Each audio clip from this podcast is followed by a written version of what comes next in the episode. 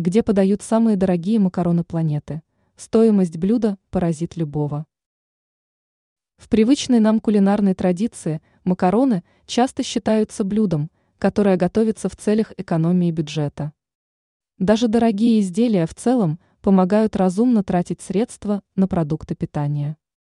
Однако во многих странах к пасте отношение более уважительное. Различные виды макаронных изделий готовят даже именитые шеф-повара. Но и стоимость таких блюд будет соответствующей. Где подают самые дорогие макароны планеты? В американском Нью-Йорке готовят макаронные изделия, чья стоимость составляет порядка 2000 долларов.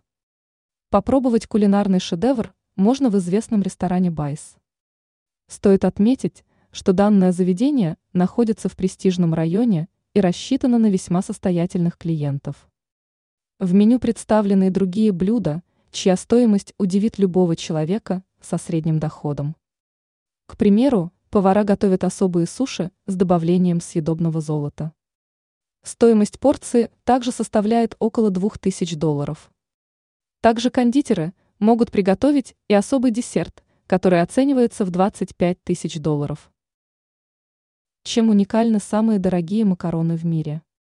Повар не раскрывает всех секретов приготовления блюда, поскольку пасту он делает самостоятельно.